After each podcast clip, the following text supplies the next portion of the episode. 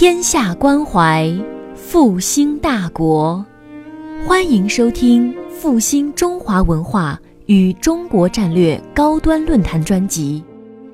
复兴论坛中国科技大学分论坛是由兴业全球基金与中国科技大学共同发起，中国科技大学主办，兴业全球基金支持的一项高端文化论坛。复兴论坛。致力于中华文化的探索，关注中国复兴的每一步。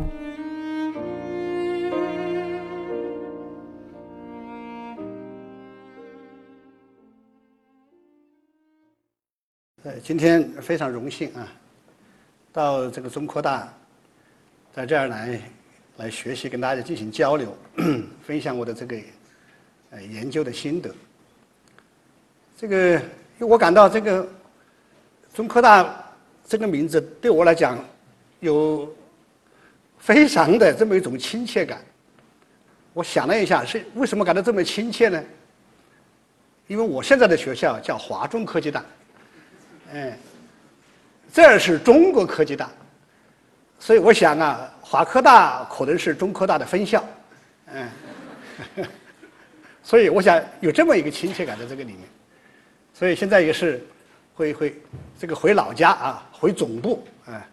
来跟大家一起进行交流和这个分享。这个今天我讲这个题目啊，是关于这个公共外交和这个国家形象。那么为什么讲这么一个问题啊？主要是因为在这个全球化和这个信息化的这个背景之下呢。这个国际交往、国际关系啊，发生了重大的变化。在过去，国际关系的行为主体主要是国家，啊，主要是国家。可是，在第二次世界大战结束以来呀，由于经济的全球化，啊，加上这个信息化，这个国际关系的这个行为主体由单一主体啊，变成了这个多主体。那么，除了政府之外呀，其他的政党组织、跨国公司、媒体、非政府组等等，这么一些非国家、非政府的行为体，在国际交往、在国际关系中啊，扮演着越来越重要的角色。那么，正是因为在这个意义上啊，我感觉到。要推进这个国际关系，要营造有利的国际的舆论的环境，要形成一个理想的国家的形象。除了这个政府外交之外呀，公共外交啊，扮演着非常重要的角色。所以最近一段时间来啊，我一直在思考这个问题啊，思考这个问题。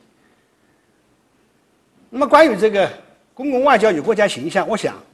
从下面的几个方面呢，来给大家汇报一下我思我思考的这么一个，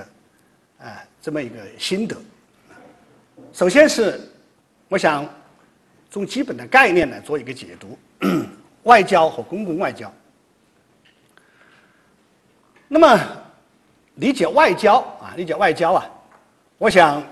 从这个传统的。学历的意义上来理来理解，一般是指的这个国家以和平的手段来行使主权的这么一种活动，啊，通常是由国家的元首、政府的首脑、外交部长及其正式的这个外交机关呢，来代表所在的国家进行对外的交往活动。那么这么一种解释啊，这种解释啊，在第二次世界大战以前呢，可以说是一种主流的解释，啊，主流的解释。那么根据这么一种主流的解释，所谓的外交，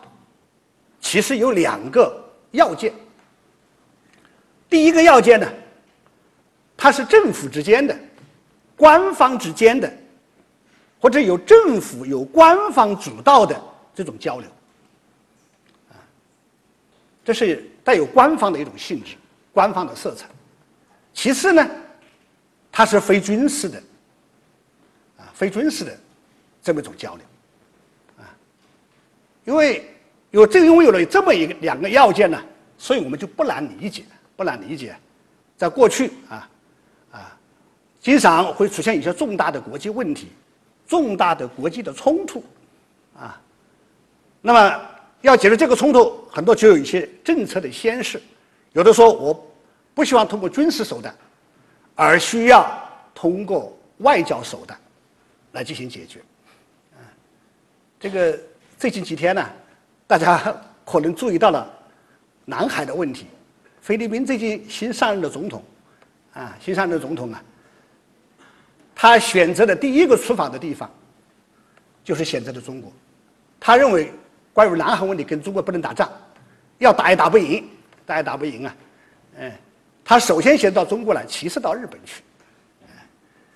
那么他就是选择了这个外交的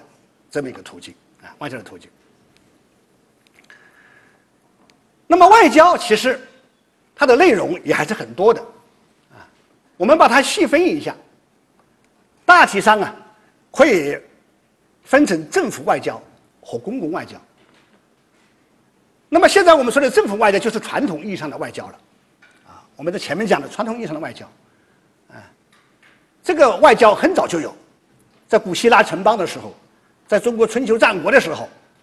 那么诸侯国城邦和城邦之间、国家和国家之间呢，那么一种政府的一种外交，有很多这个方面的故事，我想不用多说了。那么在政府外交之外，还有一个重要的轨道，那就叫公共外交。这个公共外交，它不再具有官方的身份，它没有哎有官方的这么一种形式来出现，但是它却能够起到官方外交所不能够起到的这种作用。它涉及到媒体外交，文化外交、经济外交、军事外交、体育外交。宗教外交、城市外交，啊，还有一些资助的行为，还有教育和培训，最近比较流行的还有所谓的智库外交等等，那么这里我们就想接着来解读一下，我们应该怎么样去理解公共外交？公共外交这个词汇啊，应该说见仁见智，啊，见仁见智啊，那么在最近。二三十年来呀，公共外交非常的流行，啊，非常流行，而且是国内外的主要的这些国际社会的行为体，主要的国家都越来越重视这个公共外交，啊，公共外交，这个维基百科对公共外交有一个解释，他把公共外交理解成为由政府通过公共传播媒介。或通过一系列广泛的非政府实体与政党、企业、行业协会、工会、教育机构、宗教组织、种族团体以及有影响力的个人来影响其他国家政府的政治和行为目的的国际关系行为。那么这么一个这么一个解读啊，在欧美的这个社会里面呢？大家是比较认同的。美国国务院编的一本书叫《国际关系术语词典》，也有一个对于公共外交的这么一个解释。他把公共外交理解为由政府发起交流项目，利用电台等信息传播手段，了解、获取、影响其他国家的舆论。减少其他国家政府和民众对美国产生的错误的观念，提高美国在国外公众中的形象和影响，进而增进美国国家利益的活动。啊，这是美国官方的对于公共外交的这么一种理解。那么还有一个澳大利亚的学者，澳大利亚的学者。他也提出了他的这么一个理解。他把开放公共外交理解成为在国际社会提高本国的存在感，提升本国形象，加深外界对本国的理解，以对象国国民而非政府为对象去做工作的一种外交活动，包括政策宣传的信息发布、国际文化交流、对外传播活动等等。啊它不是面向政府，主要是面向民众。当然，面向民众，唤起这个舆论，最终是要达到野民出关，呃，野民压关的这么一个目的。这是澳大利亚的这么一个说法。那么这个地方，我想引用一个在我们国内，哎，在我们国内啊，一个比较有影响的人物，赵其正啊，赵其正是现在是中国人民大学新闻学院的院长。原来是国务院新闻办公室的主任，哎，也就是政府的负责政府公共外交的这么一个机构，啊，这么一个机构啊。那么他从这个政府的高官的位置退下来了以后啊，最近十几年呢，一直致力于推进中国的公共外交。那么赵启正，他不单的给公共外交下了一个定义。而且还画出了一个公共外交的一个模型图，模型图啊。他在这个里面说，他说公共外交啊，是指的政府外交以外的各种形式的面对外国公众表达本国的国情，意在提高外国公众对本国形象的认知度的国际交流活动。那么根据这么一个这个模型头啊，我们就可以看出，所谓的政府外交就是政府对政府，啊，政府对政府的是属于政府外交。那么政府对公政府对目标国家的公众的，是公共外交。那么公本国的公众对于目标国家公众的，是公共外交。本国的公众对于目标国家政府的，也是公共外交，啊，也是公共外交。那么这是赵启正呢，对于这个公共外交的这么一种理解。那么根据这个前面的介绍的这么一系列的关于公共外交的这么一种理解，我自己我自己呀，也有一个想法啊，当然我这个想法不一定对啊，不一定对。啊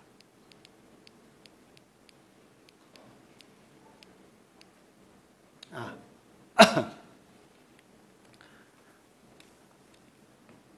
我在这个地方，这个地方啊，这么一个也有一个头出来了。那么在这个头里面呢，首先是一个，我们是站在一个中国人的这个角度来讲这个公共外交，因为公共外交的目的是为了在目标国家的公众心目中来形塑、来树立这个国家形象。那么这个国家形象怎么样才能够树立起来？啊？客观的中国，怎么样才能够在目标国家的公众那个地方来变成这个主观的这个中国，啊，变成这个主观的中国？那么这么一个过程呢，实际上是有两条路径的。第一个路径是什么呢？第一个路径是直接经验，也就是说，外国的公众他不需要经过这个中介环节。他不需要媒体，也不需要中介的机构，他通过直接体验。你比如说，旅游观光，他到中国来旅游，直接的饱览中国的山河，直接的跟中国的公众见面，或者他通过留学，我想我们的中科大肯定有很多外国留学生啊，他就是到中国来留学，跟我们的老师接触，跟我们的学生接触。他生活在我们这个环境之中，啊，他能够认识中国。另外的话呢，外国的我们中国的产品推销到了外国，啊，现在中中国制造很厉害了。那么外国的这些公众，他通过直接的接受、消费中国的产品，而产生对于中国的这么一个印象，那么这是一种直接的体验，啊，直接的体验。当然，这个直接体验相对来讲它不是一个最主要的渠道。最主要的渠道是什么呢？最主要的渠道应该是这么一个间接的体验。那么这个间接的体验，主要是通过政府外交和这个公共外交啊，公共外交。我想这个国家形象在目标国家公众心目中的这么一种树立呀，我想大体上用这么一个头，可以能够把它表示出来。那么从这个头里面呢？我的基本想法呢，就是赵启正主任呢，他是国务院新闻办的主任，他对于公共外交啊，他的一种认识，我认为基本上是可以能够接受的。但是，但是啊，我又感觉到他对于公共外交的理解稍微的有些过则，啊，有些过则了。赵启正他是倾向于把。政府外交之外的，政府外交之外的，各种交流活动归之为这个公共外交。那么在这个地方呢，我刚通过刚才的我的这个模型头啊，我要补充一点，那就是公共外交它不仅仅是指向外国的公众，不是指向外向的外国的公众，那么由本国公众、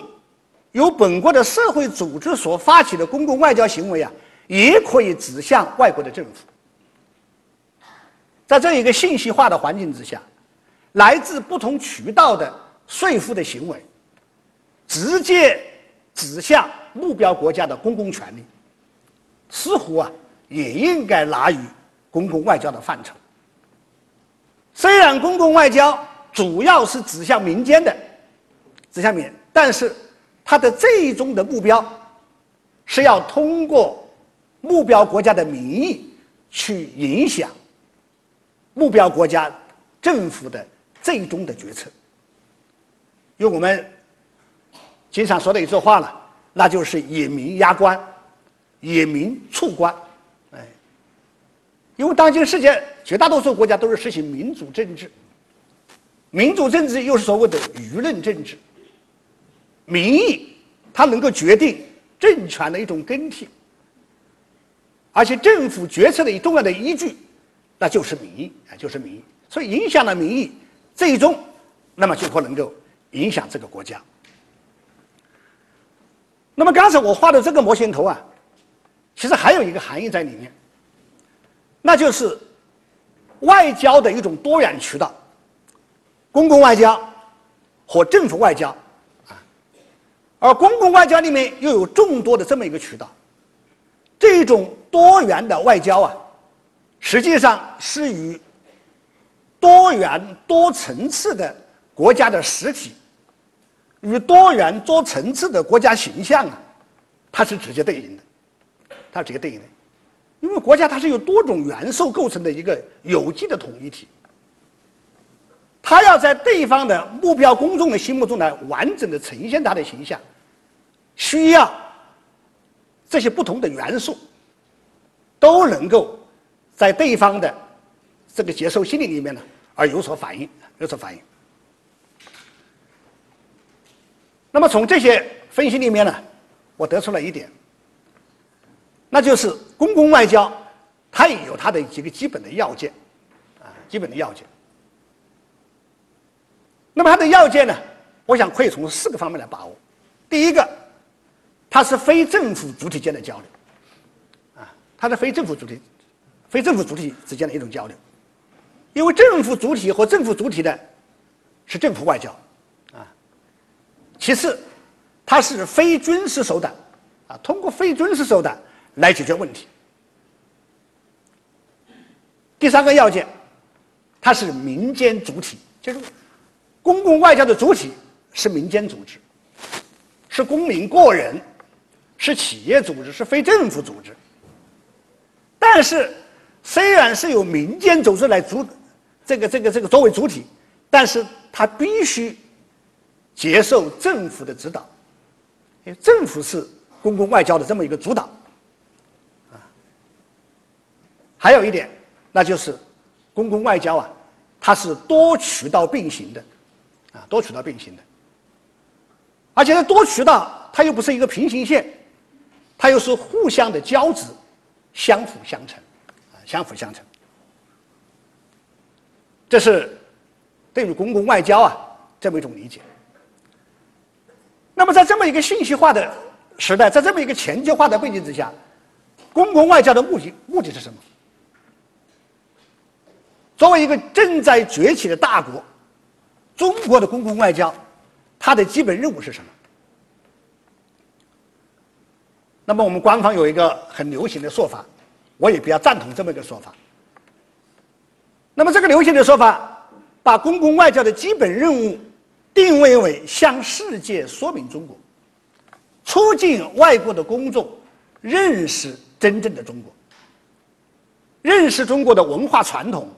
社会发展、经济状况、政治体制和对内对外政策，同时也要回答外国对于中国的疑问，从而改善中国的国际舆论环境。换一句话说，一言以蔽之啊，那就是通过公共外交多渠道的公共外交，在目标国家的公众的心目中。树立起、建构起理想的中国的形象。那么，在今天这么一个全球化的语境下面，中国理想的国家形象是什么？啊，是什么呢？我想这一点我们在后面来给大家来进行解释。第二个问题啊，我想给大家来就国家形象啊，来做一个简单的实例。我想做个简单的实验。我们怎么样？国家形象这个词啊，它是有国家和形象这两个加在一起的。啊，我们首先来解读一下形象。《周易》里面曾经，就是我们讲形象这个词，它的词源最早可以追溯到《周易》里面去。在天成象，在地成形，变化见矣。那么，在这个语言环境里面呢，所谓的形，所谓的象，是指的事物的外貌，啊，是指的事物的一种外貌，是指的事物的一个外在的特征。在汉语里面，在最早的时候啊，形象主要是指的外在的东西，外在的这个状貌。那么到了后来，到了后来呀。这个形象，我们后来慢慢的补充进了很多原来所没有的内容。你比如说，一些通过我们的感官无法直接把握的一些内在的这些东西，要通过我们的理性思考和整合才能够得出来的东西。你比如说精神、个性、品格等等，那么这一切呢？后来也被纳入到了形象的这么一个范畴。大千世界，万事万物啊，而万事万物都有它的形，都有它的相啊。国家是记名而成的，记名而成的，所以首先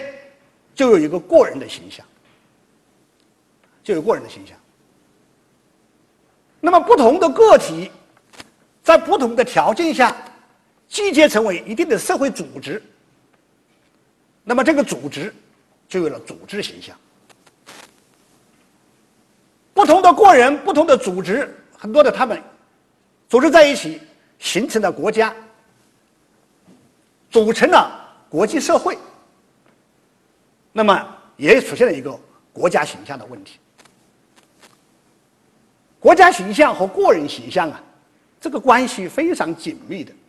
啊，非常紧密的。国家是由人民来组成的，人民是国家的主人，所以在这个意义上的话呢，人民的形象在某种程度上啊，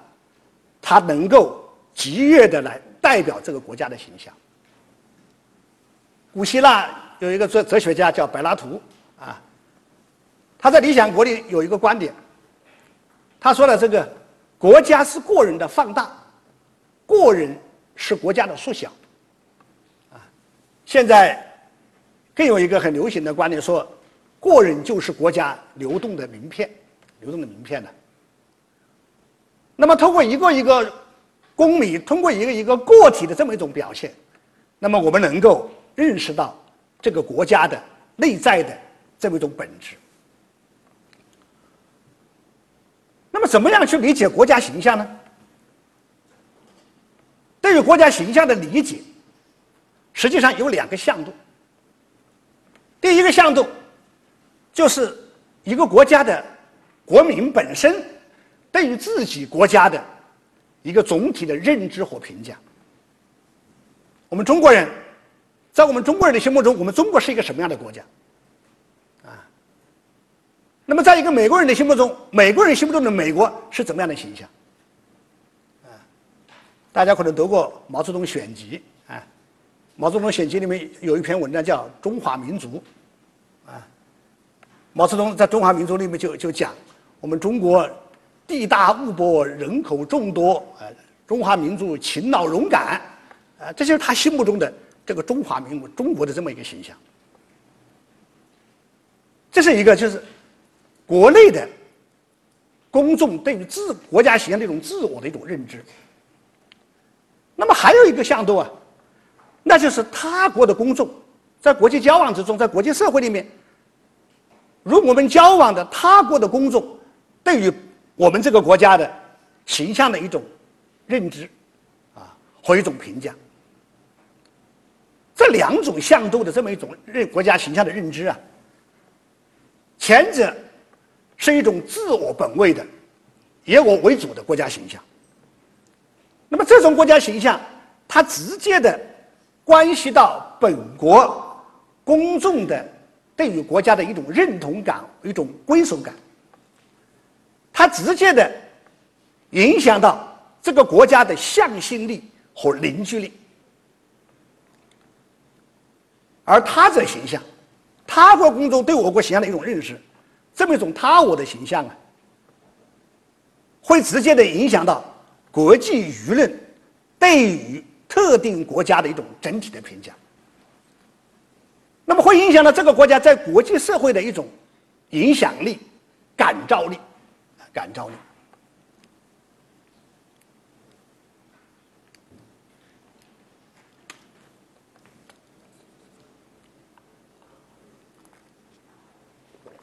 国家形象啊，首先是由这个国家的客观存在来决定的。我们刚才跟大家说过，一个国家是由很多不同的元素来组成的。如果把国家说成是一个大的系统，那么它是由很多子系统来组成的。这上个世纪啊，政治学界啊，把国家看的是有有三个元素来组成的。有机的整体，这三个元素是人民、领土和主权。主权，当然后来啊，人们逐步的把这个元素扩大了，有的是五元素、六元素、七元素等等，啊，七元素。那么这些客观存在，当然是国家形象的一个最主要的来源，最基本的来源。那么除了这么一种客观存在的物质的东西要素之外，国家的内在的精神、国民的性格、民族的精神呢，同样也是国家形象的一个重要的组成的因素。在今天这么一个高度国际化的社会里面，一个国家的国家形象可以说是这个国家的软实力的重要的标志。软实力，通常是指的一个国家呢，基于文化的生命力、创新力、传播力而形成的思想、道德和精神的力量。那么对内，它表现为一种民族的一种向心力和凝聚力，一种强烈的一种归属感和认同感。对外呢，则表现为。国家的一种亲和力、影响力和道义上的一种感召力、感召力。所以，国家形象啊，它的形构，对于主权国家的政府来讲啊，是其中应有之义。啊，那么对于这个国家的公民，对于这个国家的组织企业来讲，同样啊，也是他们面临的一个非常重要的问题。国家形象有三个重要的特点。首先呢，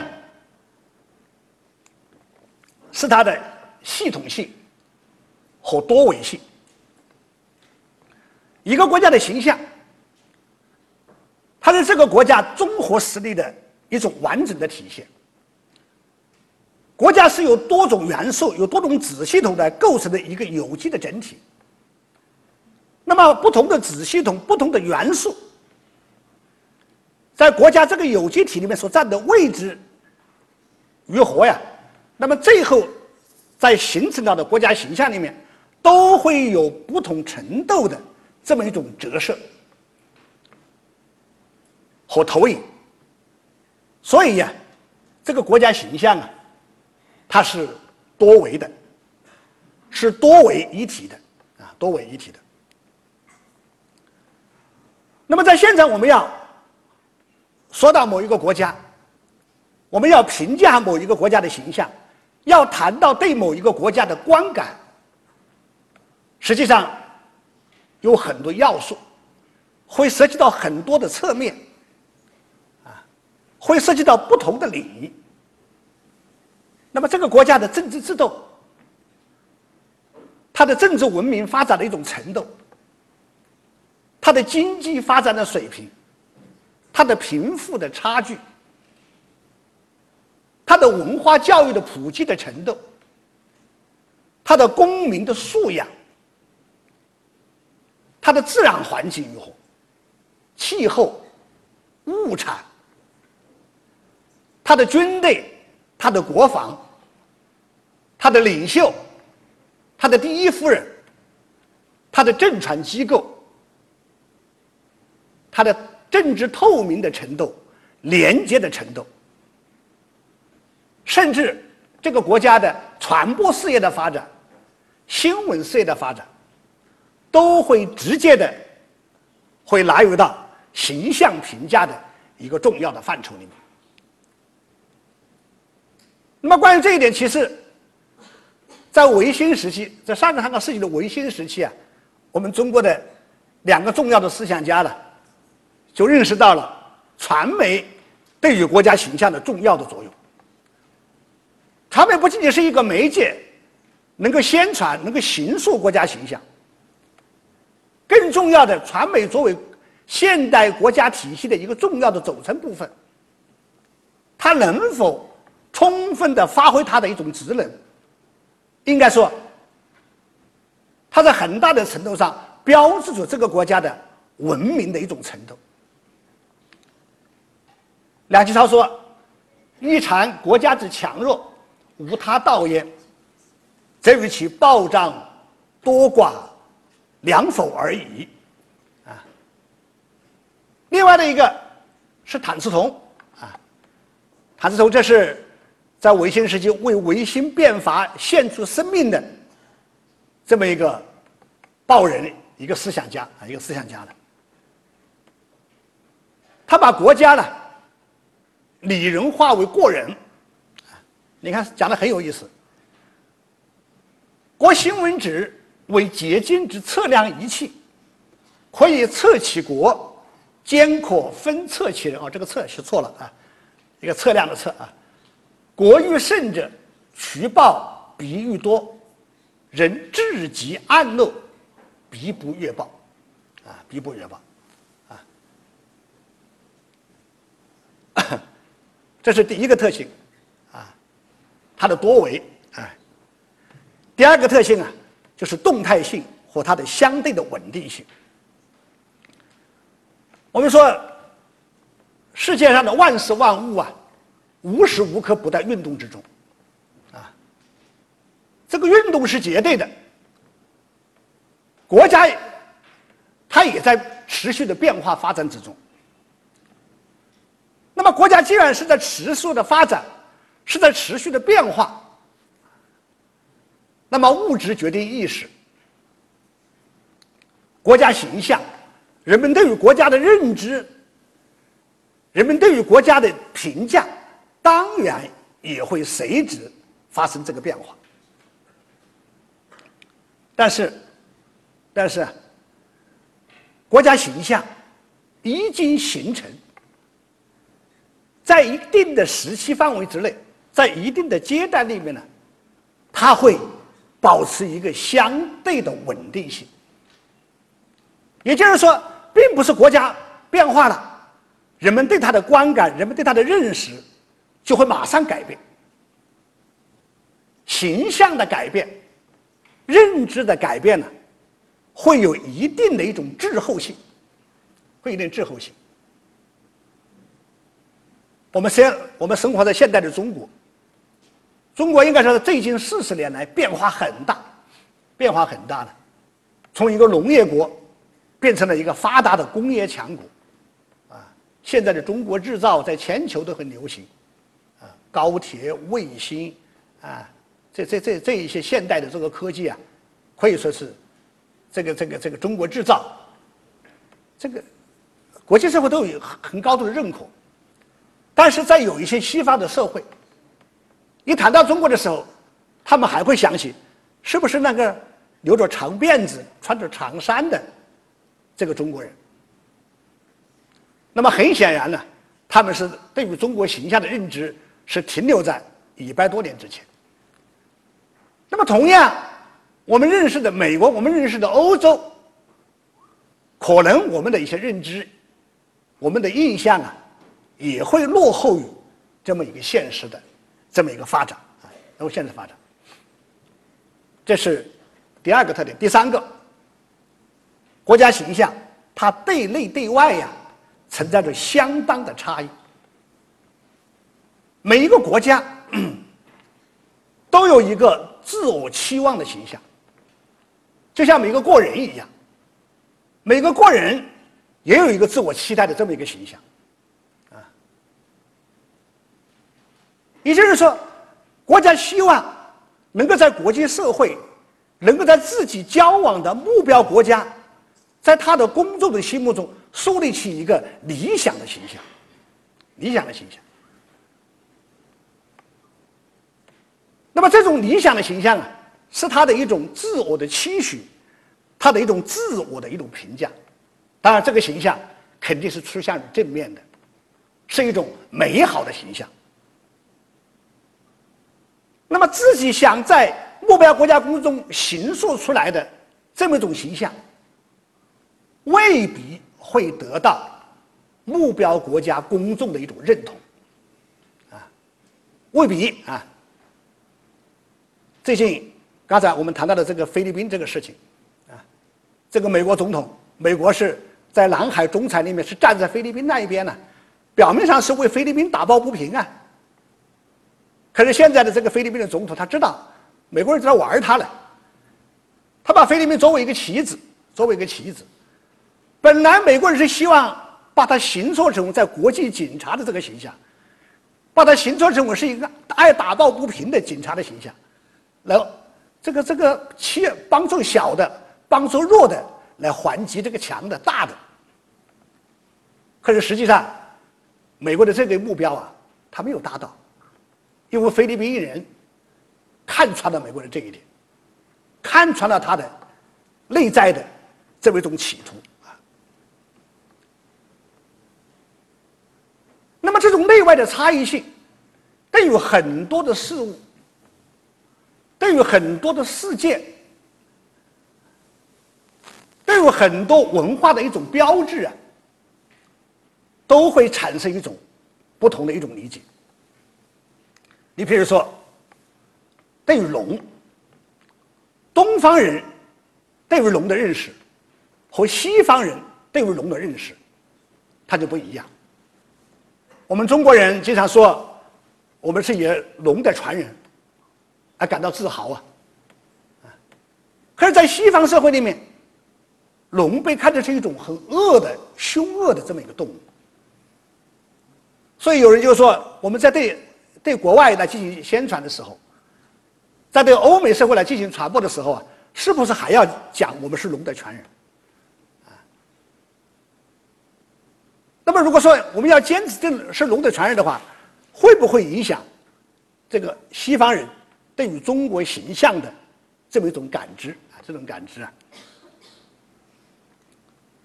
同样，这一段时间也是大家关注的焦点。南海吹沙造岛啊，吹沙造岛啊。那么对于这个中国人来讲，和对于美国人、对于日本人、对于菲律宾人、对于新加坡人来讲啊，这感觉它是不一样的，它是不一样的。我们中国人认为这是九段线是自古以来就属于中国，这是历史的权利，历史的权利啊。可是对于另外一方人来讲啊。他的理解可能就不一样，他们可能会认为，你你这这个已经传到了我的这个门口了，啊，甚至连这个新加坡，新加坡是个华人为主体的国家，百分之七十人口是华人，可是新加坡对于这个南海的仲裁现在不依不饶，哎，还前天前天还在还在不结盟的会议上啊，还要。在会议上的这个宣言里面，要提到要要承认这个仲裁的结果，认为这个仲裁的结果必须要接受，啊，不要接受啊。那么很显很显然，这么一个事情在不同的国家呢，他的这个认知是不一样的。面对同样的一个中国，面对同样的一个中国，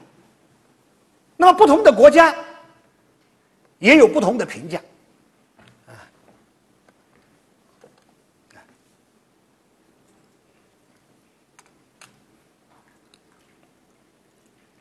谢谢。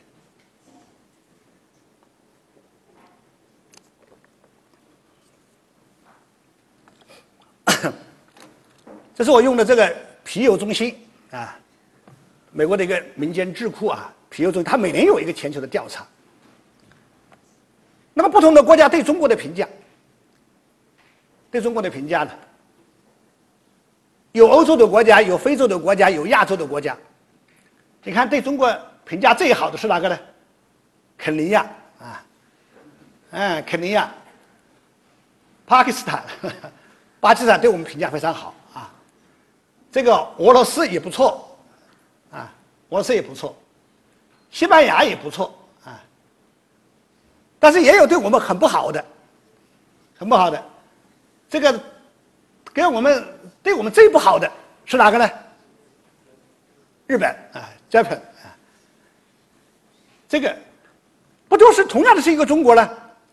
为什么这个不同的国家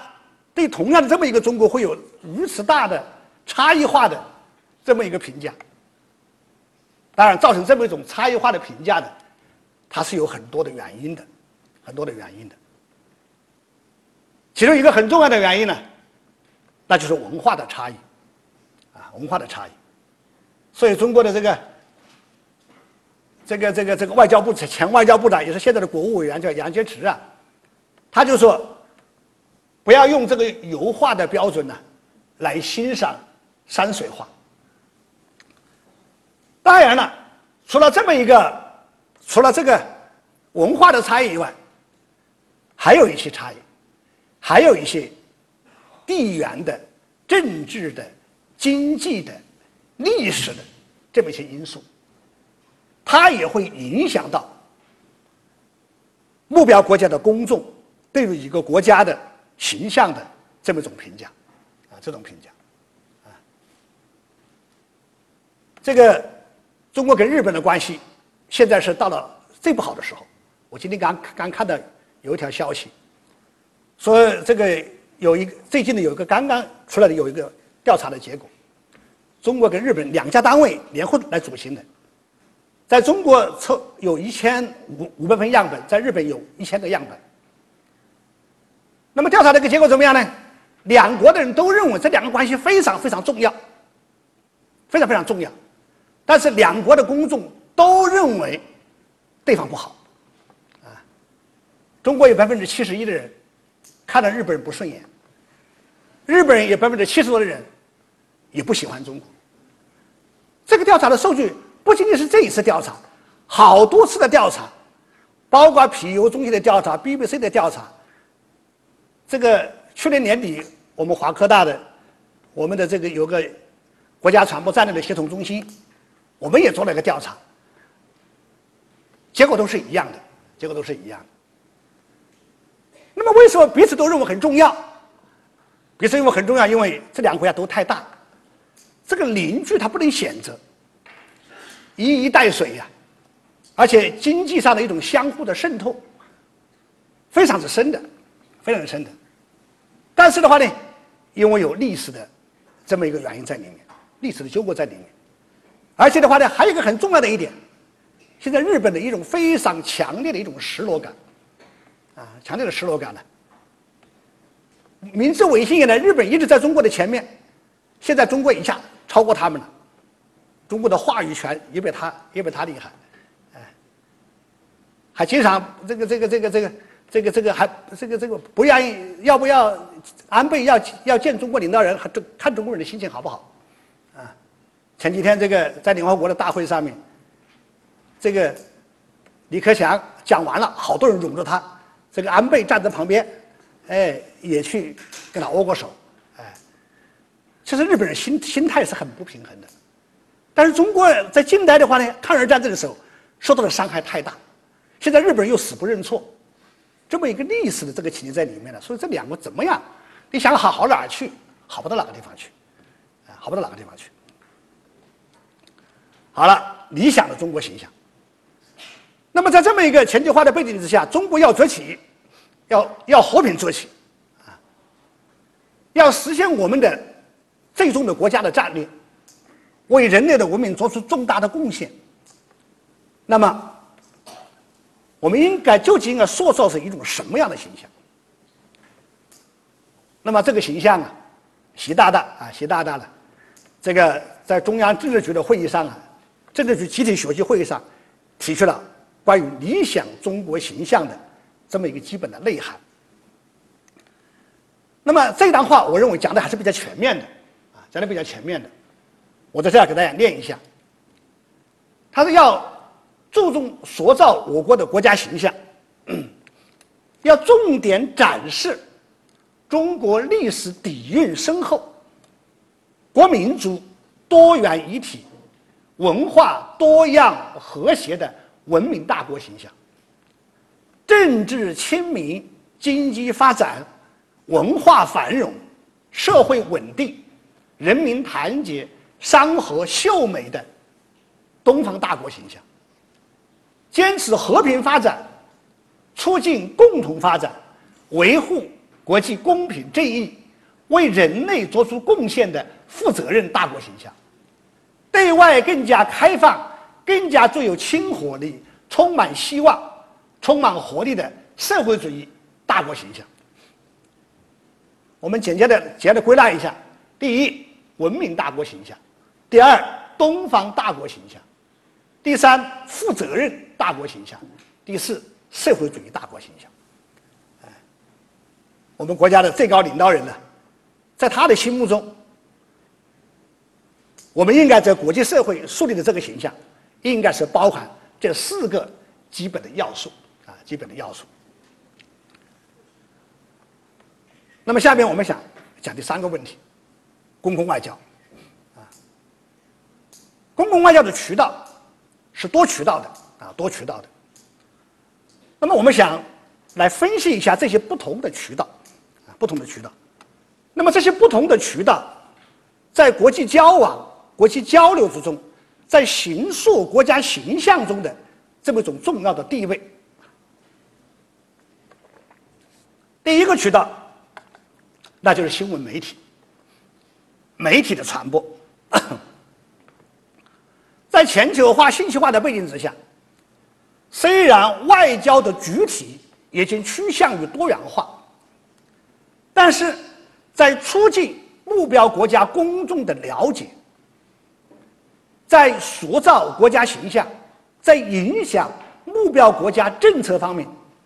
新闻媒体所扮演的角色及其影响力呀，是不可替代的，啊，是不可替代的。那么以中国而言，中国目前在国际社会，在目标国家的形象，主要是由什么来塑造出来的呢？南方报业集团的董事长叫杨清风，在一次会议上，他很很客观的、很坦率的讲出来，他说了，目前呢，中国在国际社会的形象，特别是在欧美社会的形象啊，主要是由欧美的主流媒体传播的，主要由欧美的主流媒体传播的。那么，既然是由欧美主流媒体来传播的，那么你想他？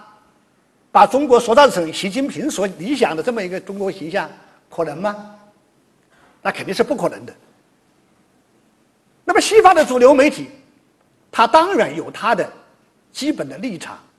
有它的情感的一种倾向，有它的利益的这么一种诉求。所以，透过欧美的主流媒体所形塑出来的中国的形象啊，是一个有进步。但是有危险，这么一种形象是西方社会面临的严峻的这么一种挑战啊，这种挑战。那么这个说法有没有道理？我认为其实是非常有道理的啊，非常有道理的。那么国家外文局，国家外文局啊，曾做过一个调查。那么这个调查呢，这个数据量很大，几十面向几十个国家。那么其中的话呢，有人专门把金砖五国，金砖五国呢，对于中国形象的认知，把它拿出来，做了一个专门的一个分析。那么这个专门的分析发现呢，金砖五国，中国之外有四国。俄罗斯、巴西、南非和印度这四个国家，这四个国家的公众，他们认识中国、了解中国的主要的途径是什么呢？那么这个调查的数据表明啊，绝大多数这些国家的这些公众啊，主要是通过本国的媒体来了解的，也就是说。印度是通过印度的媒体，巴西人通过巴西的媒体，俄罗斯人通过俄罗斯的主流媒体。当然，他们也有一部分人是借助于中国的媒体，但是借助于中国的媒体的这个比例很少。那么有没有其他国家的媒体呢？其他的国家媒体也有一定的影响，但是影响也远远的不及他们本国的主流的媒体。啊，主流的媒体。那么这是一个调查的这个数据，啊，调查的数据。那么讲到这个地方呢，我就想起了，在一一年的时候啊，我在我在英国开一个会。那么在英国的这个格拉斯哥大学里面呢，我们开了一个座谈会，学术会开完了，我们就开了一个座谈会，就是随便的选择了一个班。那么这一个班的话呢？有四十多个人，这四十多个人里面，有非洲的学生，有美洲的学生，有亚洲的学生，亚洲学生，但更多的是英国的学生。当时我们就问他们，问他们说：“这个你们这个平常听说这接触中国的这个跟中国有关的这种资讯有关的这么一个信息啊，主要是通过一些什么样的渠道啊？”通过什么样的渠道？那么那个班上的这个学生呢，大家都纷纷举手，说大多数就是这个《泰晤士报》《观察家报》《卫报》啊，再就是 BBC、CNN 啊这么一些这么一些媒体，没有一个没有一个这个学生讲是通过中国的中央电视台、人民日报、国际广播电台，没有一个。那么这一次座谈会实际上也佐证了这么一个调查的这么一个数据啊，它是比较客观的。就是我要影响某一个国家的人民对我国家的这个看法，靠我自己的主流媒体是很难做到的，很难做到的。中国要想在英国影响英国人对中国认识，那些像靠我的人民日报，靠我的中央的 CCTV 去去发挥这个作用和影响，它是很难实现这么一个目标的，很难实现一个目标的。那么，怎么样才能够实现这个目标呢？现在咱们中国人聪明了，啊，越来越聪明了啊。那么，这个聪明表现在什么地方呢？表现在我的主流媒体，我的权威媒体，你不相信吗？哎，你不愿意接受吗？你认为我的官方的色彩太浓了，那么我就实行一种在地化的一种宣传，我就直接的购买你们当地的媒体。购买当地的媒体，利用你们当地的媒体，对你们的一种贴近性，那么一种在地化，那么一种这个这个这个针对性，来进行跟中国有关的这个宣传。应该说，最近几年呢，最近几年，很多中国的民间的企业，民间的企业呢，开始进军欧美。西方主流的这么一个传媒市场，当然了，这个最大的，哎，最有影响的这些媒体啊，这个他们是不愿意放弃的。曾有一段时间，中国有一家公司要购买美国的《新闻周刊》，这个有名的三大周新闻周刊呢，但最后没有成功，因为这影响力太大了。如果是影响力稍微小一点的，也可能你就能够把它买下来了，把它买下来了。所以，这个媒体的这个影响力啊，是非常大的。而且影响力最大的应该是当地的主流媒体。当然，本国的这个媒体也可以会有一定的影响，尤其是新媒体也会有一定的影响。第二个就是文化外交。这个文化呢，它是一个国家最宝贵的精神的财富。那么，随着全球化，随着国家之间的交往啊日益的深入，国家国家之间的相互的渗透，这个程度啊越来越高啊，就是各个国家全球的各个国家都被转移到了联系越来越紧密的一个命运共同体的网络。那么在国家与国家的竞争之中，除了硬实力的竞争之外，文化的竞争。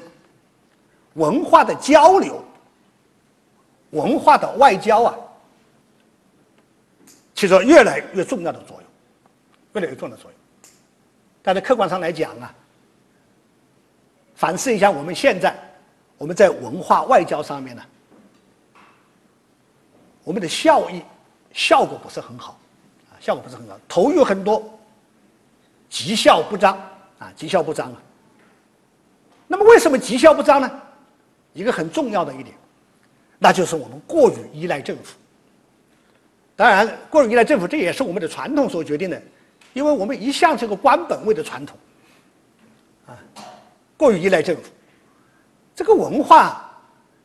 这个文化交流啊，如果说能够打民间牌，打民间牌，效果可能会更好。另外，在文化的外交中的话呢，我们又过于注重这个传统。我们把更多的精力集中在讲历史的中国，而没有关注现代的中国，啊，现代的中国。那么这样一来，历史的中国，现在中国两张皮呀贴不到一起，贴不到一起。所以这个文化外交的话呢，现在我们这个方面呢，我们做的不是很如意啊。在这个方面，我们还需要向这个欧美的一些国家来学习。第三个是经济外交。经济的全球化啊，经济的全球化呢，现在是这个这个这个浪潮可以说是这个这个越来越猛了。没有任何一个国家能够独立于这个全球的经济体系之外。随着中国经济的崛起，应该说最近几年了，最近十来年了，我们的经济牌打得越来越好，啊，打得越来越好。可圈可点的地方啊很多。你比如说，这个“一带一路”啊，“一带一路”的这个建设，应该说“一带一路”啊，这是经济外交的一个大手笔。过去有人说，前不久有人讲啊，说这个这个“一带一路”啊，这个有点像这个第二次世界大战结束以后的马歇尔计划，啊，马歇尔计划，我们不我们不大赞同把它比作马歇尔计划。其实我认为“一带一路”的这么一个规划，这么一个战略呢，它的影响将远远的超过马歇尔计划。因为马歇尔计划它只不过是在促进这个战败国欧洲的战后的经济复兴。可是中国的一带一路战略，如果能够真正的实施，最后如果达成这个目标的话，将会极大的促成亚非欧经济的一体化，同时打破美国对于中国的岛链的封锁。啊，美国现在很多的这么一些主措国际战略都是针对中国来的，什么 TTP 呀，哎，关于这个重回亚太平衡战略，重返亚洲啊。就是为了围堵中国，就是为了围堵围堵中国了。“一带一路”战略的成功，就意味着中国作为一个全球大国，最终地位的奠定，这种地位的奠定啊。那么还有一系列的这个全球经济战略的这种实施，像梦中印缅经济走廊，哎。那么这一些这一些这个这个重大的这个战略的经济战略呢？同样，也是一个重要的外交的行为。他会把印中印缅呢打造成为一个经济上的一个命运的共同体，一个命运共同体。你看，现在在肯尼亚啊，在肯尼亚呢，一个肯内铁路，肯内铁路四百多公里啊，四百多公里，不仅仅是修了一个铁路啊。随着这个铁路的建设，这个铁路的投产，中国的品牌、中国的制造、中国的标准，全部都出去了。而且不仅仅是中国的产品的输出，中国品牌的一种树立。更重要的是，铁路的建设还会使用当地的工人、当地的民众，因为有个统计啊。说修一件一公里的这个这个铁路啊，要使用六十个工人。在建设这个铁路最高峰的时候，有三万当地工人参与这个施工。这些工人都是一些部落的，都是一些部落的这些这些这些生活在原始状态的这些人呢。他们接受了现代工业技术的这个培训，一步都跨到了工业文明这个时代。所以。这对当地的影响是非常之大的，是非常之大的。这是第三个、第四，军事外交。军事外交，这个军事外交其实也是非常重要啊，非常重要。这个应该说，进入新世纪以来，哎，亚丁湾的护航，亚丁湾的护航啊，中国正式的走出去啊，走出去。那么。这个还有这个现在成机制化的海军这么一个这个这个这个全球的巡航和护防啊护防啊，还有一些其他的这些军事活动啊，那么把中国作为一个军事强国、道义之师、道义之国的形象啊，也在全球的范围之内把它树立起来了，把它树立起来。这一点我不想多说了啊，不想多说了。这里要说一下体育外交，啊，体育外交。国运兴，体育强啊，这个国运兴，这个这个这个体育就强起来了，啊。这个应该说，从这个八十年代，中国加入这个奥运会啊，参加这个奥运会以来呀，这个时候的经济的发展啊，经济的发展呢，中国的体育竞技体育。应该说也是进步是非常的快的啊，非常的快的。当然最近在里约会上啊，还有金牌少了，银牌也少了，啊，但是虽然是金牌少了，银牌少了，好像我们老百姓并没有因此而感到不满意。那么这实际上可能是一个是一个我们更愿意接受到的一个新的这么一个景象。过去我们把这个是是是叫什么叫举国体制来搞体育，把体育过分的政治化，政治化了。这个完全的忽略了体育，还有体育本身的这个东西。那么这一次，这个里约的奥运会里面，啊，里约奥运会里面呢，虽然没拿拿到那么多金牌，但是却给我们的国人带来了更多的欢乐，却让西方人看到了一个更加人性化的这么一个中国啊，这个中国了。体育在促进国际交流，在促进。国际的相互的认知这个方面呢，具有非常重要的这么一种影响力。我到网上看了一下，有一段资料啊，有一段资料啊，说中国在世界上影响力最大的，影响最最大的，当然政治人物这个不说了，政治人物影响肯定是最大的了，啊，就是民间的影响影响最大是谁呢？是李娜，李娜是一个网球运动员。这里我要做个小广告，李娜是我们新闻系的学生，啊，华科大新闻学院的学生。好，谢谢。不光他是我的我们的学生，他的先生也是我们新闻学，他们是同学。嗯，嗯。那在谷歌上面搜索，这个搜索的结果，李娜有七千多万条。那么，同时的话呢？同样是著名球员的这个姚明，只有一百多万条啊，一百多万条啊。当然，这个李娜作为一个体育运动员，成为中国最有影响的这个在在世界最知名的这么一个人物啊，也有特殊的情况啊。但，这个特殊情况我不想，我不想，我不想多说啊，不想多说啊，啊。这是这个体育啊，这个外交，宗教外交，宗教外交我们过去不大重视。这个牌我们打的不是很好，啊，打的不是很好。当然，这也是因为政治方面的一些原因、意识形态方面的原因呢。但是，欧洲的国家、美洲的国家呢，非常重视这个打宗教牌，打宗教牌。宗教作为人类对于彼岸世界构想的一种体系化的意识形态和思维的结构啊，它本身。存在着一定的局限性，但是单纯的就其价值体系来看，几乎所有的宗教都是引导人类向善的，并且近乎相同的把真善美作为国之宗教体系的一种终极的信仰。虽然在当今世界里面。虽然出现了很多因为宗教问题而引发的冲突，引发的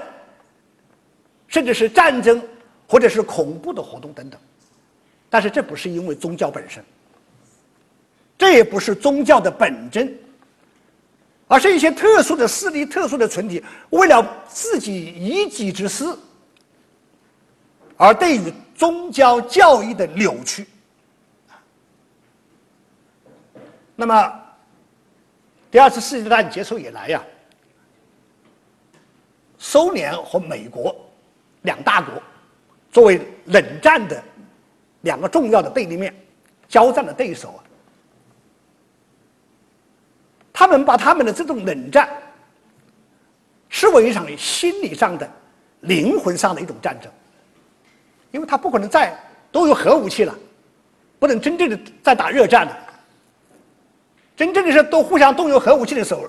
不单是自己毁灭，全球都会消灭掉了，都会消灭掉了。那么，怎么样在灵魂上面去战胜对方？苏联和这个美国不约而同的把他们的眼光啊瞄向了这个宗教，瞄向了宗教。那么，利用宗教服务于现实政治斗争的需要，利用宗教服务于。公共外交服务于争取人心，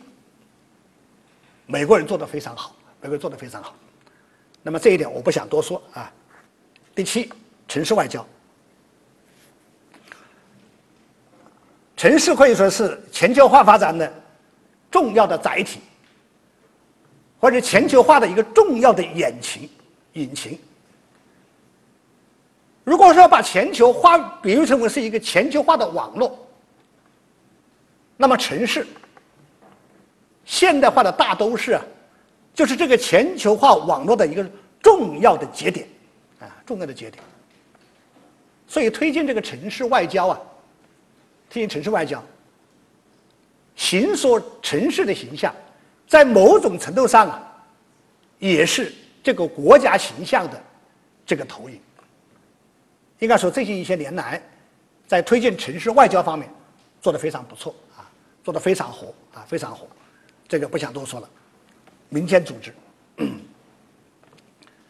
民间组织也有说是非政府组织，当然这两个也不能，也也也也有这个这个重复的地方啊，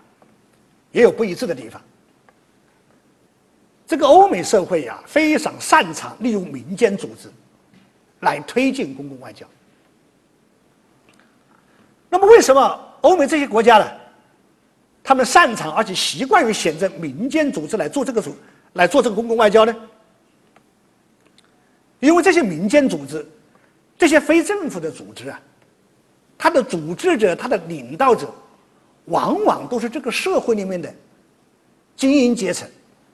往往是这个社会里面的道德高尚、品行端正、能力很强的。而且也有知识上的优势的这么一些人，而且这么一些民间的非政府组织，他们往往又是以公益事业作为他们行事立事的一个重要的一个依据，他没有自己的利益，他没有自己利益的这么一种基本的一种诉求。还有个很重要一点，这些非政府组织，它没有政府的背景。它跟政府是脱离的。那么，在实行代议制民主政治的这个西方国家里面呢，它更容易取得目标国家、对象国家公众的信任。在知识上面，在道德上面，在操行上面，他们的目的这个方面，还有他的政治背景上面，所有这一切都容易得到人们的信任。所以啊。欧盟这些国家，他们不约而同的就利用这一些非政府组织、民间的组织来推进这个公共外交啊，推进公共外交。那么，中国应该说，最近一些年来，我们也在重视，我们也成立了很多非政府的这个组织啊，非政府的组织。那么，这些非政府组织在公共外交里面也扮演了可以说是比较重要的。这种角色，你比如说，在参与全球气候啊巴黎气候问题的这么一个协议的这个谈判之中啊，中国就有很多民间组织参与了，民间参与了。但是这样的有效的参与还远远不够。那么也有一个一个问题的存在呀，那就是我们的一些民间组织啊，也跟我们的官本位的这种政治体制啊。也受到这种体制的影响，就是我们的民间组织有的时候也带有官方的这么一种特色，也有官方的这么一种色彩，这种色彩。那么，因为我们是官本位的，到国外去去做事的时候，在国外去国外的公进行交流的时候，有的时候自觉的、不自觉的、下意识的，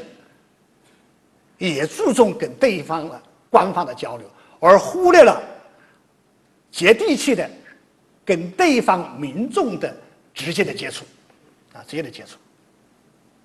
那么这个做法的话呢，应该说是应该有所改进啊，有所改进。第九，教育和培训，教育和培训。这个教育和培训工作呢，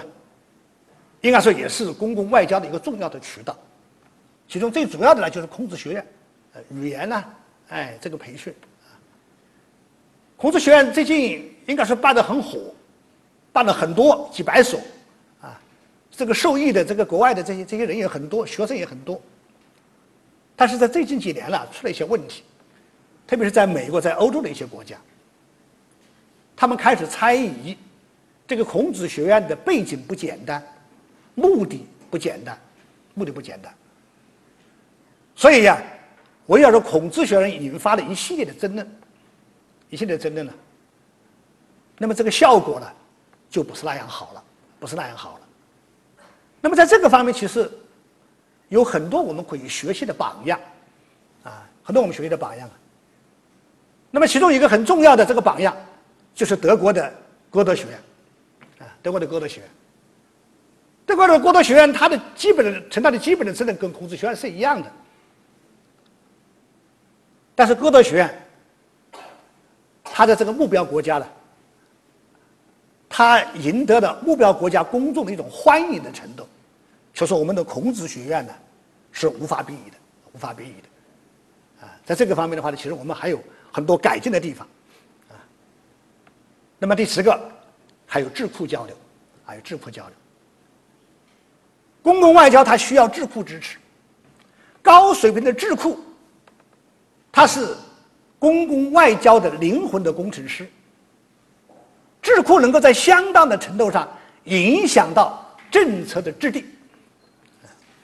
而且智库本身也是公共外交的主要的渠道。在八十年代，美国提出所谓的“二轨外交”，二轨外交啊，也就是在政府外交之外提出了第二个轨道。而最早的第二个轨道就是指的智库，这个专业智库也非政府的这么一种形式，来参与重大国际问题的磋商，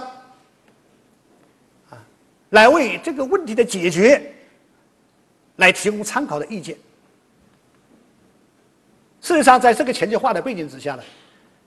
一些重要的智库在重大国际问题上的一种发言。它是能够影响国际舆论的，它是能够影响目标国家政府的政策的。你像现在我们现在看到像美国的兰德啊，布鲁金斯基金啊，这个卡内基和平国际基金，他们的一些重要的研究报告一些研究报告啊，可以说能够在相当的程度上影响到相关国家的。内政和外交政策，外交政策，它也是这个国际外交的一个重要的这么一个渠道。那么最近几年呢，中国也非常重视智库的建设啊，现在这个从上到下都很重视啊，都很重视。但是我们的智库啊，专业化的程度不高啊，专业化程度不高啊，这个很难在研究的成果在。现实参与参与国际重大问题解决上面，很难能够跟这个欧美的这么一些有影响的智库去跟他们相比。但是，一些有水平的智库，确确实实能够影响重大的外交、重大的决策，啊，重大的决策。你比如说，我们上海就有一个智库啊，本来它它不是国字号的智库，上海国际问题研究院。这国际院是本来是个地方的一一个地方的研究机构，但是它的研究成果导致了中国的一个重大的外交的这么一个一个转折。中国跟韩国建交，中国本来跟跟朝鲜关系很好，那么在维持跟朝鲜外交关系的基础之上，跟韩国建交，这是一个非常大的一个战略的这么这么这么一个决策。这个决策是谁提出来的？就是上海国际问题研究院提出来的，啊，那么这个就直接的影响了这个国际关系的这么一个基本的走向啊，基本的走向。总的来讲啊，这个公共外交的渠道很多，除了我们这列举出来的十大渠道之外，其实还有一些细小的这么一些渠道，我们没有一一的列举出来。那么这些渠道之间本身也是相互的影响的，你比如说智库啊，智库。跟我们前面的媒体，啊，前面的媒体，啊，这个教育和培训，跟这个媒体，啊，跟这个非政府组织等等，这些不同的渠道之间也是相互的影响，相互的交织的，相互的交织的。那么第四个问题啊，我们想简单的讲一讲公共外交与其他外交渠道的一种互动的关系。首先是公共外交与政府外交。政府外交和公共外交啊，常常被称为二轨外交，啊，但是这个二轨外交概念呢，是在上个世纪八十年代提出来的，啊，主要是指政府，还有一些智库、专业智库啊。那么八十年代以后啊，后来又出现了很多新的轨道，很多新的渠道参与到公共外交这个领域里面来。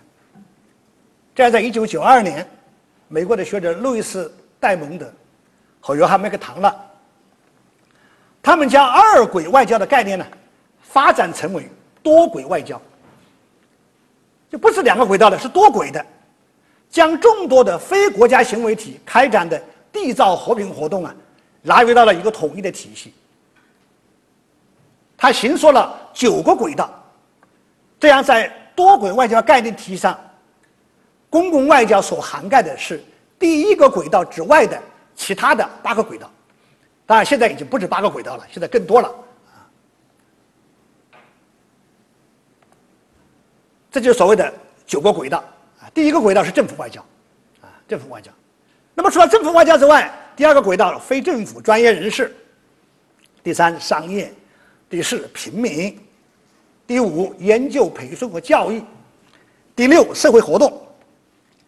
第七，宗教；第八，资助；第九，传播和媒体，等等。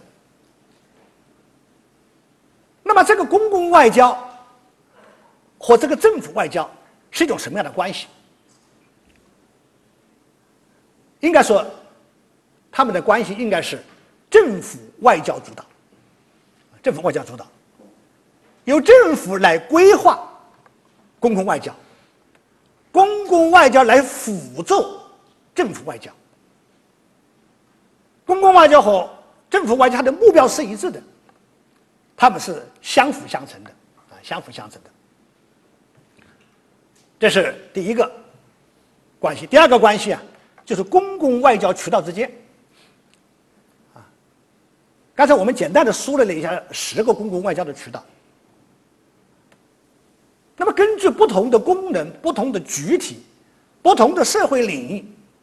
公共外交啊，也可以划分成不同的种类、不同的渠道。你比如经济、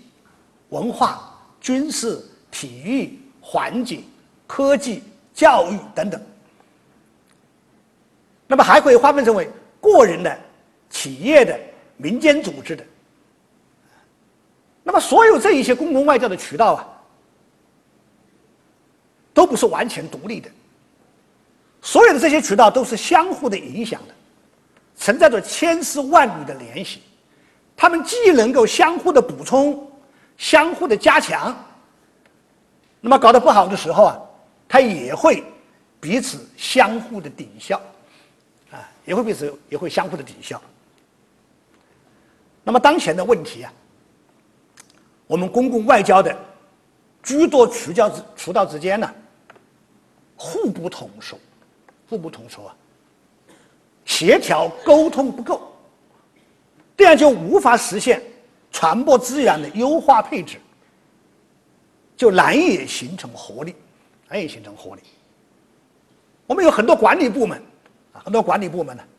十羊九牧啊，外交部、宣传部、国防部、对外联络部、国务院新闻办、广电总局、商务部、文化部、旅游局等等，还有不同的媒体等等。就是在顶层的这么一种设计的这么一个层面呢，我们做的工作还不够，还有进一步改善的这个空间。第三个就是公共外交啊与公众的直接体验。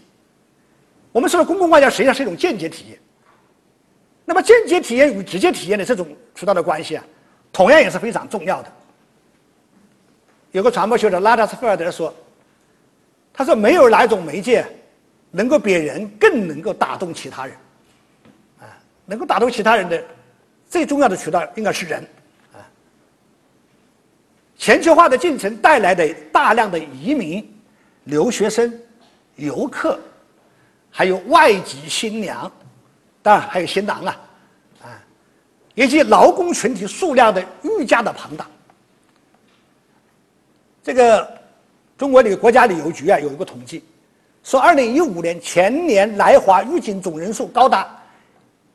一亿三千三百八十二万，其中外国游客有两千五百九十八万。谷歌在去年九月份公布了一个调查，它显示啊，二零一五年入境中国的海外游客百分之五十七是自由行，平均停留的时间达十天。那么，在全球不同的国家之间流动的这些庞大的人流啊，也可以被视为是桥梁的人群，他们的直接体验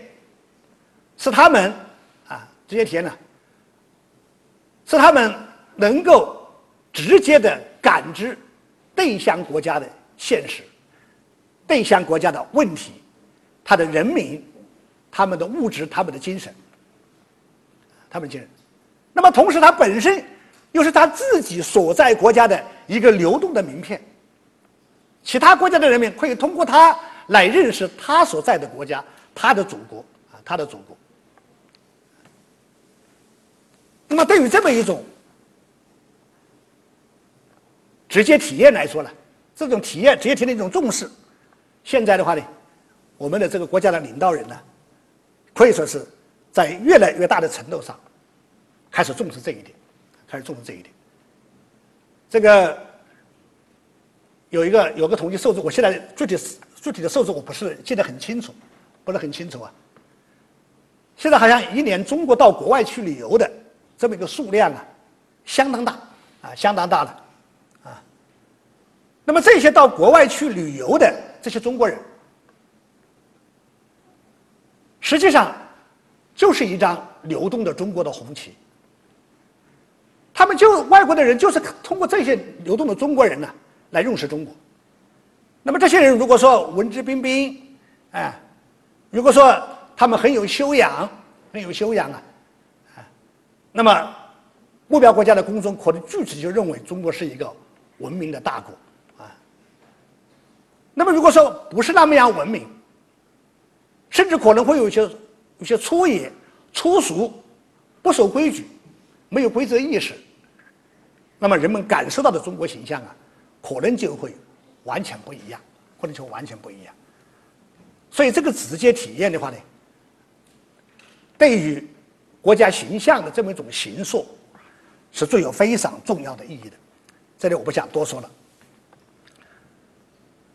下面我想简单的提一下当前的我们的公共外交存在的一些问题。那么当前的公共外交存在的一些问题有哪一些？啊主要有下面几点。第一个呢，就是我们现在的公共外交是过于依赖官方外交，在一定的程度上忽略了民间的渠道，忽略了民间的渠道。我们在比较大的程度上依赖正规的传播媒介，而忽略了非专业性的传播的媒介。由于东西方文化的差异，东方文化的差异啊，由于西方的文化、欧美的文化，它存在着对于公权力的一种本能的一种不信任情绪。可是我们又有一个官本位这么一个传统在这个地方，我们是只有认为只有官方的才是最可信任的。我们得一个奖也盖了国会的奖才有用，不盖国会的奖没有用的。可是，在欧美这些社会里面，政府的往往是他们防范的对象，是他们质疑的对象、怀疑的对象。所以我们这个过于依赖这个官方啊，我们过于坚持官本位，就正好跟他们在这个认知上啊，就造成了一定的冲突。第二个，我们过于重视正面的信息，往往。习惯于去屏蔽负面的信息，内外不分呢。我们常说内政是外交的延伸，啊，对外的传播、对外的交往啊，也是内政的这么一种延伸。我们在内部是讲什么呢？以正面为主，正面的传播为主。那么自觉不自觉的，可能就会屏蔽或者是阻滞负面信息的这个传播。我们强调弘扬主旋律，那么结果其他的旋律就被忽略掉了。所以的话呢，我们的对外的交往、对外的传播呢，就往往容易出现一个片面性、简单化，就难以呈现复杂的、全面的这么一个现实。第三个，我们比较重视硬实力的宣扬，忽略了软实力的建设。经济建设，啊，这个这个这个，呃，经济贸易、国防建设的成就等等，我们讲的非常的充分。但是在文化软实力方面，在中华文化的深层魅力的展示方面，琢磨很少，啊，琢磨很少。哎，有一些东西啊，我们基于我们自己的一种自我感受，好像这样讲，我们很自豪，很自豪，很解气。可是我们没有感受到，没有想象到，我们的目标对象，他们听了以后，他们会有什么样的感受？啊第四，我们忽略了专业和政治的一种均衡，一种平衡。因为我们习惯用政治挂帅，政治是统帅，政治是灵魂。在政治和专业之间，是政治优先于专业，优先于专业的。那么一个事情发生以后，首先从政治上面来进行考量，那么这样呢，就会就会容易出现问题。啊，其实最近一些年里有很多有很多。重要的这个事件呢，我们处理的不是很好，产生了很大的一种负面的效应。这就是因为我们没有从专业的角度去考量，而是主要是从政治角度考量带来的这个结果。啊，你比如说零三年的这个非典，零八年的这个拉萨的这个三幺四，啊，就是我们错过了这个时机。为什么错过时机？跟我们的政治考量有关系。我们大家回忆一下，零三年和和和零八年的这个三幺四，这两件事情发生的时间正好都是中国传统的两会期间，因为这是我们的一个重要的政治日程啊。我们过去有个习有一个有一个习惯操作的一个习惯的操作方式，就是有重大的活动有重大的议程，我们要营造一个良好的和谐的这么一个氛围，这么一个气氛，不要添乱。那么这样一来的话呢，我们的领导人发生了事以后，当然首先就是能盖住就盖住，能捂住就捂住。可是没有想这个事太大了，捂不住了，啊，那么最后，等到再再公布出来的时候，你的不不好的影响都已经造成了，啊。第五是公信力缺失，影响有限，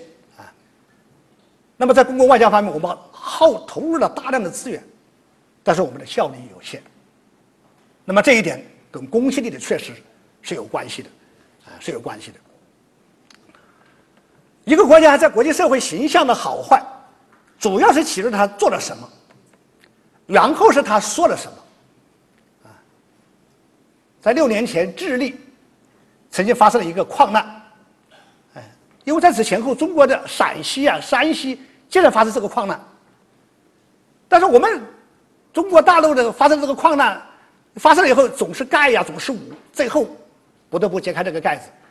可是智利的这个矿难，他的政府应对得当，为他的政府形塑了正面的这个国家形象，啊，因为这智利政府没有自己讲啊，可是全球的媒介都为他去讲话。如果是真正的新闻，啊，你真正做了好事，你自己不用讲，外国人都会为你去讲。可是我们现在呀，我感觉到，在我们一些人的潜意识里面呢，有这么一个观点：，因为我们国家一切都很好，国际社会评价不高，人们对我们的印象不好啊，主要是我们的宣传搞得不好，我们的外交搞得不好。那么个人的形象好不好，主要是看你天生的品质和你后天的作为，国家也是如此。国内外公众对于一个国家印象是好是坏，主要是取决于这个国家的实际的情形和这个国家的作为。如果你这个国家经济非常落后，制度有缺陷，公益不彰，你再怎么样宣传，也没有办法去改变目标国家公众的负面的印象。除非你去例行改革，发展经济，改善民生，维护正义。那么你的形象才有所改变，可是我们呢，不适当的把公共外交、把对外宣传的功能过分的夸张了，啊，过分的夸张了。我认为这个公共外交也好，对外传播也好，充其量也就是化妆的作用，呃，化妆的作用啊，它不是整容，它起不到整容的效果。如果说我们的脸上有一点点小瑕疵啊，长了一点点雀斑呢，什么之类的东西，通过化妆可以解决。但是你的气质性的毛病，通过这个化妆是解决不了的。气质性的毛病是要靠整容来解决的，是要靠改革，是靠发展来解决这个问题。那么最后啊，我们怎么样来加强公共外交，来建构？理想的国家形象，有下面四点啊，因为时间时间快到了啊，到了。第一个，我们要认同国家战略，要贯彻国家的意志。无论是政府外交还是公共外交，都是基于国家的战略，都要贯彻国家的意志，力求实现国家利益的最大化。国家的战略是关于国家生存发展的一种总体的方略。以及为了实现国家的愿景，而对于各种国家力量的综合的运用，公共外交的各个行为主体，啊，国外非政府组织、企业、个人等等，可能都有自己的利益的诉求，但是在国家利益方面是统一的，国家优先于个体，整体优先于局部，各个外交的主体。都要认同国家的意志，都要去践行国家的战略，在此基础之上，我们才能够求同存异。第二个，我们要优化顶层设计，要强化政府在公共外交领域的主导地位。公共外交是可能是国家的一种追求，政府在公共外交过程中应该起策划、组织、协调。授权、委托、资助等领导的作用，非政府组织可以参与到公共外交活动之中，但主要是灌输政府的意图、政策，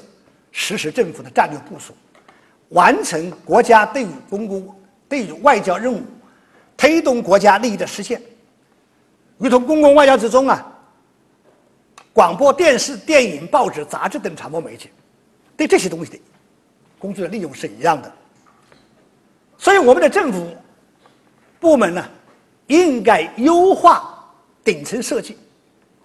优化外交资源的配置。那么在此基础之上啊，来发挥各种外交资源的最大的效益。第三个，公共外交要有相对的独立性，要有自主的空间。我们刚才说了，在公共外交之中啊。官方，我们的政府应该善尽统筹规划顶层设计的责任，但是我们的民间组织也应该有自己的空间。我们的民间组织不能完全照搬、照抄官方的宣传的口径去表态。如果我们的民间的渠道讲的话也是我们的外交部发言人讲的话。那这个民间渠道存在的价值和意义，那就没有了啊，就没有了。你讲的都是这样的一些话，那么外国人他也不可能理解，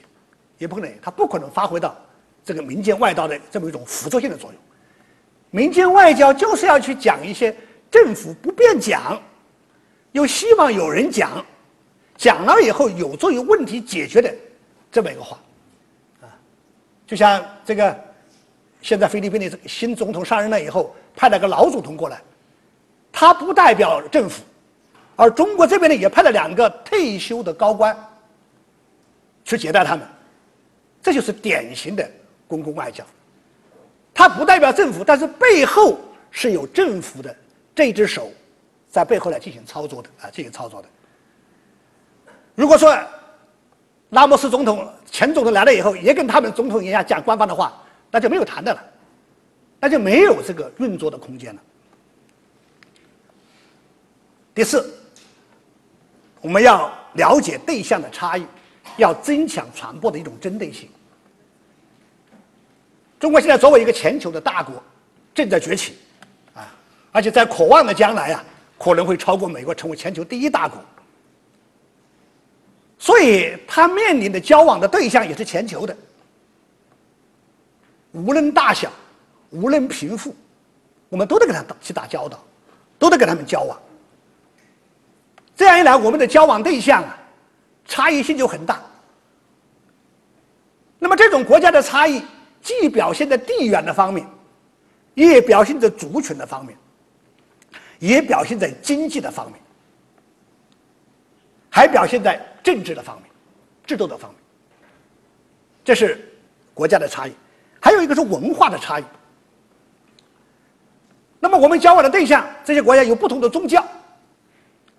有不同的风俗，有不同的价值观，那价值观的。那么跟这些不同的文化背景的去打交道，我们肯定就不能够采取一种批发的一种方式，也不变应万变。我们应该有一种差异化的这么一种交流的方式，当然还有一种阶层的差异。即使针对同一个国家，对同一个国家了，我们也不能对这个国家的所有的人用一个话语去讲话，因为这个国家里面，它有上层精英，也有中产阶级，也有草根社会。那么你的目标到底指向哪个地方？那么你应该有这一个阶层。他所实现的，他们能够接受的这么一种表现的一种方式和表达的风格，表达的风格。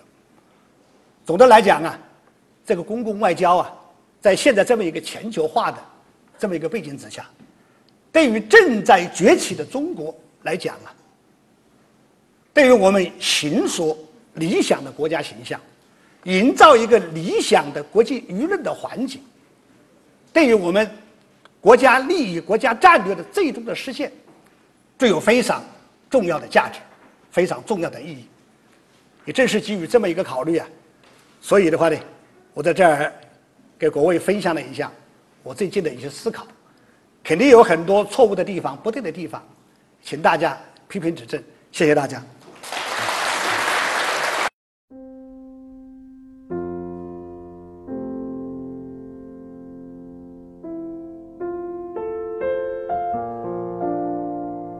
感谢聆听本期复兴论坛。复兴论坛中国科技大学分论坛是由兴业全球基金与中国科技大学共同发起的一项高端文化论坛。欢迎您关注复兴论坛的微信、新浪微博及豆瓣小站，我们将向您推送更全面的资讯及更优质的论坛。